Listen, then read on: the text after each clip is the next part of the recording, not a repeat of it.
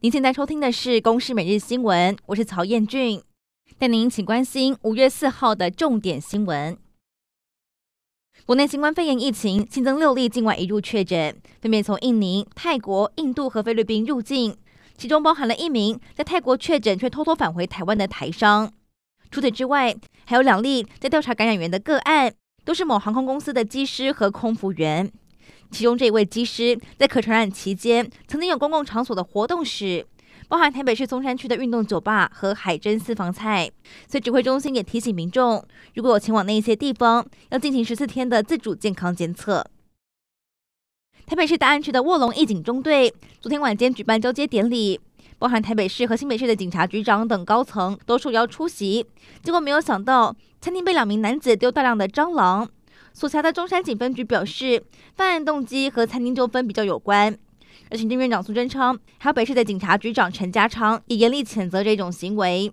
至于接连爆发了警纪问题，台湾警察工作权益推动协会是抨击丢蟑螂之后政府才要扫黑，明显是柿子挑软的吃，显示政治和黑白两道的勾结。在野党立委也呼吁政府要彻底检讨。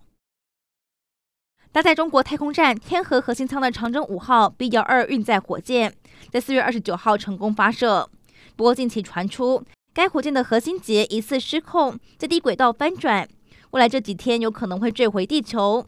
至于火箭经过大气层的时候会燃烧，但还是有可能会有碎片残存，到时候的碎片掉落范围恐怕会涉及到住宅区。疑似有海军舰艇官兵身份的网友爆料，单位伙房向国军左营复工站采购到外箱写有台猪，但内容物标示着美猪的产品，质疑无法安心的吃。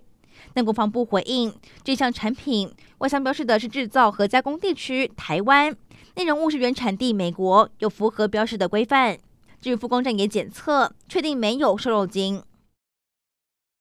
墨西哥传出了重大交通事故。三号晚间，墨西哥市的奥利沃斯车站附近，一处高架铁路桥梁崩塌，导致一辆行驶中的列车直接出轨坠落，至少造成十多人死亡，七十多人受伤。以上内容由光明新闻制作，感谢您的收听。